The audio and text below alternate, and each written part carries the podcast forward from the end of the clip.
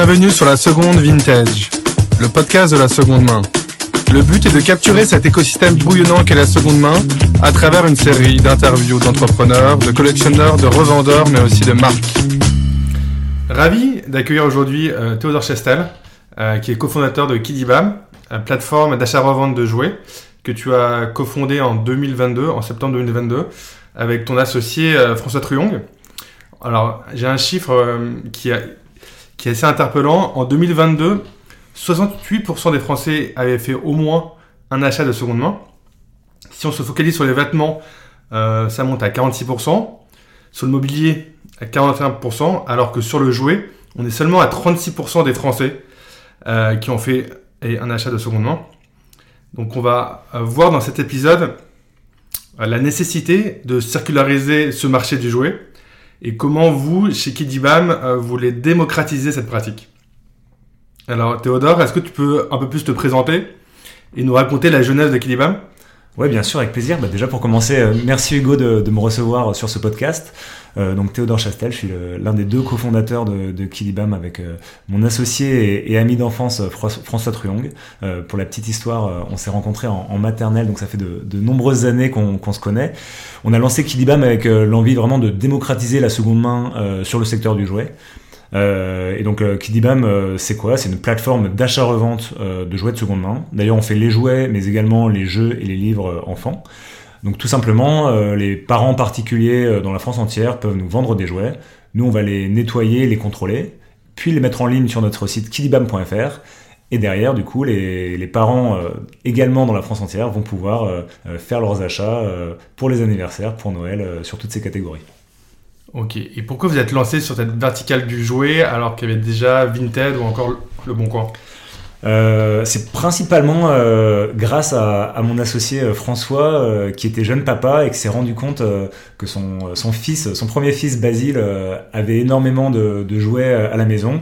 Il recevait énormément de cadeaux et au final, bah, la plupart des, des, jouets, des jeux sont utilisés sur une période très très courte. on a trouvé une statistique, la moyenne d'utilisation d'un jouet est de 8 mois euh, en France. Ça doit être d'ailleurs la, même moyenne partout dans le monde. Donc ce qui est vraiment très très court. La réalité, c'est que les enfants, quand ils sont jeunes, ils grandissent très vite.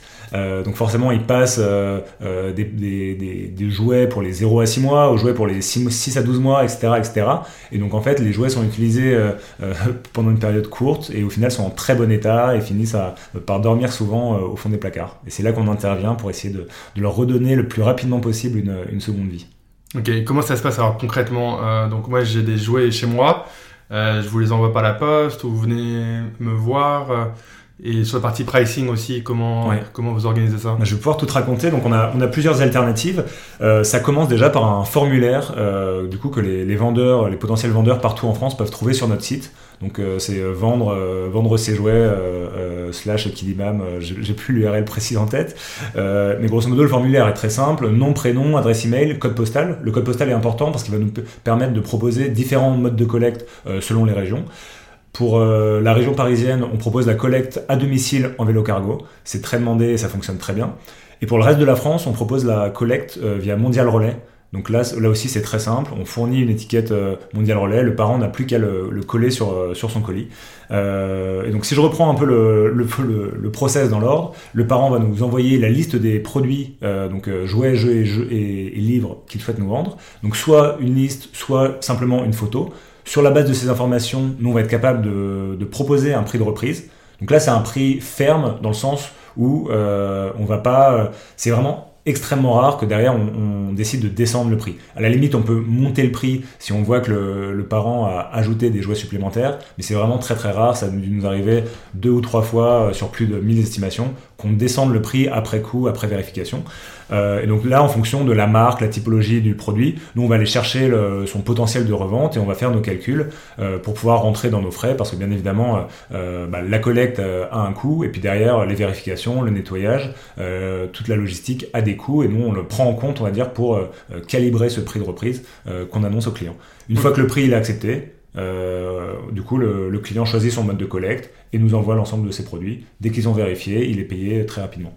Ok, donc vous êtes vraiment un facilitateur euh, sur ce marché du jouet. Exactement. Comme, euh, comme par exemple la fondatrice Dommage qu'on avait reçue le- lors de la première saison, ou encore euh, la fondatrice de Used euh, qu'on avait reçue aussi précédemment. Exactement. ouais. Euh, ok, et, et, euh, il bon, il y a quelques semaines, euh, c'était assez intéressant, j'avais assisté à une conférence où il y avait l'un de vos concurrents, euh, qui est Bibbs, et, son, et son cofondateur soulignait que la culpabilité était l'un des, était l'un des principaux obstacles à l'adoption euh, de seconde main dans le secteur de l'enfance. Euh, est-ce que tu es d'accord euh, avec son constat? Et est-ce que tu identifies euh, d'autres obst- euh, obstacles à cette adoption. Euh, alors en effet, alors ce qu'on qu'on met derrière le mot culpabilité, c'est en effet les, les freins psychologiques, on va dire, dans notre société, d'offrir un produit de seconde main à un enfant, euh, d'ailleurs même un, un adulte, euh, donc euh, que ça soit à ses propres enfants, mais surtout aux enfants des autres. On va dire euh, mettre un, un cadeau de seconde main euh, sous le sapin, c'est quelque chose qui encore pour euh, énormément de Français et de personnes dans le monde entier est pas forcément évidente, Euh, parce que euh, la seconde main peut avoir une mauvaise image pour pour certaines typologies de personnes. Nous justement, c'est pour on va dire contrer on va dire ce, ce, ce, ce petit biais psychologique qu'on essaye de, de proposer une expérience client qui va au-delà de ce qui existait déjà depuis quelques années sur Vinted, sur Le Bon Coin, pour donner envie aux parents euh, bah de d'offrir ces produits de seconde main et d'en être fiers. Nous, on a envie que la seconde main devienne cool et c'est ce qu'on fait sur le, sur le segment des, jouets. Ok, très clair. Et hum, si on, si, on, si on va plutôt sur le volet de la supply, donc on a bien compris que vous faisiez surtout du, du B2C. Je me demandais si vous, si vous pluguiez aussi des vendeurs professionnels ou des marques, donc plus du, euh, plus du B2B. Enfin, euh, voilà, c'est. Et, et, ma question subsidiaire, c'était voilà, quelle est la relation avec les marques du secteur? Parce qu'on voit qu'il y a pas mal d'acteurs clés, euh, comme par exemple King Jouet ou Oxybul, euh, qui proposaient de la seconde main dans, dans certaines de leurs boutiques. Euh, alors, ça c'est un, un point euh, très important. Nous aujourd'hui, en tant que plateforme, euh, 95% de nos ventes sont des jouets de seconde main, donc des jouets qui ont déjà été utilisés par des enfants et qui vont être réutilisés par des enfants. Et une petite partie de notre de nos ventes aujourd'hui, notre stock, euh, est, est des sont des produits euh, qui viennent euh, qu'on a récupérés auprès de marques. Ça peut être des produits, euh, par exemple, qui ont été retournés par des clients et qui ont été dont les packaging ont été ouverts, donc des produits qui peuvent plus être vendus sur les circuits de vente traditionnels. Donc nous, on vient, on va dire, aider ces marques-là à récupérer soit des, des produits déjà ouverts, soit des produits d'exposition ou des produits avec des petits défauts, n'importe, on va dire, quelle typologie de produits qui ne pourraient pas être vendus sur les circuits traditionnels. Nous, en fait, on est convaincus euh, qu'il faut qu'on travaille main dans la main avec l'ensemble des acteurs de la filière, que ce soit les fabricants, marques, mais également les distributeurs, pour essayer de changer les choses euh, euh, sur le secteur. Et donc, on est en conversation aujourd'hui avec la plupart des marques françaises, européennes euh, de, du jouet, de, de l'édition, euh, également les distributeurs. On peut imaginer que demain, on soit capable, nous, de fournir, on va dire, euh, de la supply, des jouets à des acteurs comme euh, Oxybul, King Jouet ou autres, pour alimenter leur corner seconde main. On est super content de voir que tous ces acteurs-là, ils ont déjà fait le premier pas sur le marché de la seconde main. Euh, King Jouet a, ouvert des, des corners, euh, Oxybul également, Jouet Club aussi. Donc tout le monde est conscient qu'il se passe quelque chose. Euh, donc on a envie de les accompagner et de, les aider dans les prochaines années. D'accord. Et quels sont euh, les produits qui marchent le mieux? Et notamment, je voulais faire un parallèle avec, avec Noël qui, qui, qui approche très vite. Et, et vous venez de, de publier un sondage qui était extrêmement intéressant et qui montrait que 69% des Français euh, envisagent d'offrir des jouets de seconde main euh, pour Noël. Euh, quelles sont les catégories ou quels sont les produits que vous recommandez? Euh, alors nous sur notre site, euh, assez étonnamment, la plupart des catégories fonctionnent très bien. On est capable de vendre des jouets en bois euh, autant que euh, des pluches, euh, aussi euh, contre-intuitivement que ça, puisse paraître. Des pluches bien évidemment qui ont été lavées par un, partenaire de, de Kidibam. On va également vendre des jeux de société, des puzzles, des puzzles encastrades pour les plus petits, des jouets musicaux. Donc vraiment une, une grande variété. On voit que de manière générale, les grands classiques fonctionnent très bien. On a un grand retour des jouets vintage, notamment de la marque Fisher Price, avec des rééditions de jouets d'antan qui plaisent là aussi beaucoup aux parents. de manière générale, le marché du jouet, c'est un jouet vraiment drivé par la nouveauté. Et l'avantage, on va dire, de, Kidibam par rapport à d'autres acteurs de la seconde main, c'est que nous, on a la capacité d'aller sourcer des produits qui ont été au, final sortis sur le marché relativement récemment. Contrairement à potentiellement des associations qui vont surtout euh, euh, vider des, des, caves de maisons de famille, donc potentiellement des jouets très anciens, nous, on va au final euh, vider des placards de, de, familles, on va dire, qui viennent d'avoir leurs enfants. Et donc, c'est des jouets qui ont un an, deux ans, donc des jouets assez frais qui sont encore très demandés sur le marché. Ok. si, on, si on parle maintenant de votre com, que je trouve extrêmement décalé et, extrêmement sympathique. Euh, vous avez un DNA qui est, très pop et enfantin. Euh, tu incarnes vraiment la marque avec, euh, avec François. quelle est votre stratégie un peu autour de la com? Euh, alors c'est vrai que c'est quelque chose d'assez important pour nous hein, en tant que marque B2C, euh, la communication. Euh, François et moi, on n'est pas forcément à la base des, des, experts de la communication et des, et des, influenceurs spécialisés dans les réseaux sociaux, mais on considère que c'est très important d'incarner la marque et de montrer en fait ce qui se cache derrière Kidibam, derrière notre, notre site internet montrer qu'en fait, euh, bah, on est une jeune équipe euh, qui se bat au quotidien, on va dire, pour euh, faire avancer les choses. notre communauté, elle adore nous, voir. Alors, on, se met en scène. encore hier, j'étais déguisé en, en, Père Noël.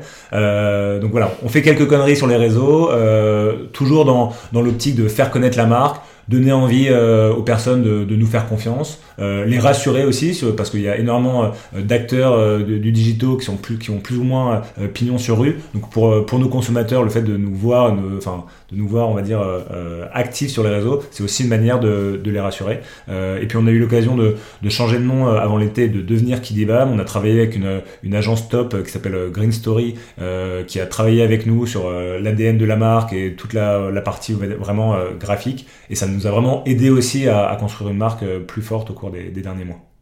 Ok, et euh, sur ce sujet de la com, euh, est-ce que vous misez plus sur l'argument économique ou sur l'argument écologique? Euh, alors c'est une excellente question. c'est une question qu'on se pose régulièrement avec François. On n'a pas encore forcément choisi, on va dire, notre camp, dans le sens où on se rend compte qu'on a une certaine partie de nos consommateurs qui viennent pour le prix. en moyenne, nos produits sont vendus 50% moins cher qu'un produit neuf, que le produit neuf équivalent en magasin.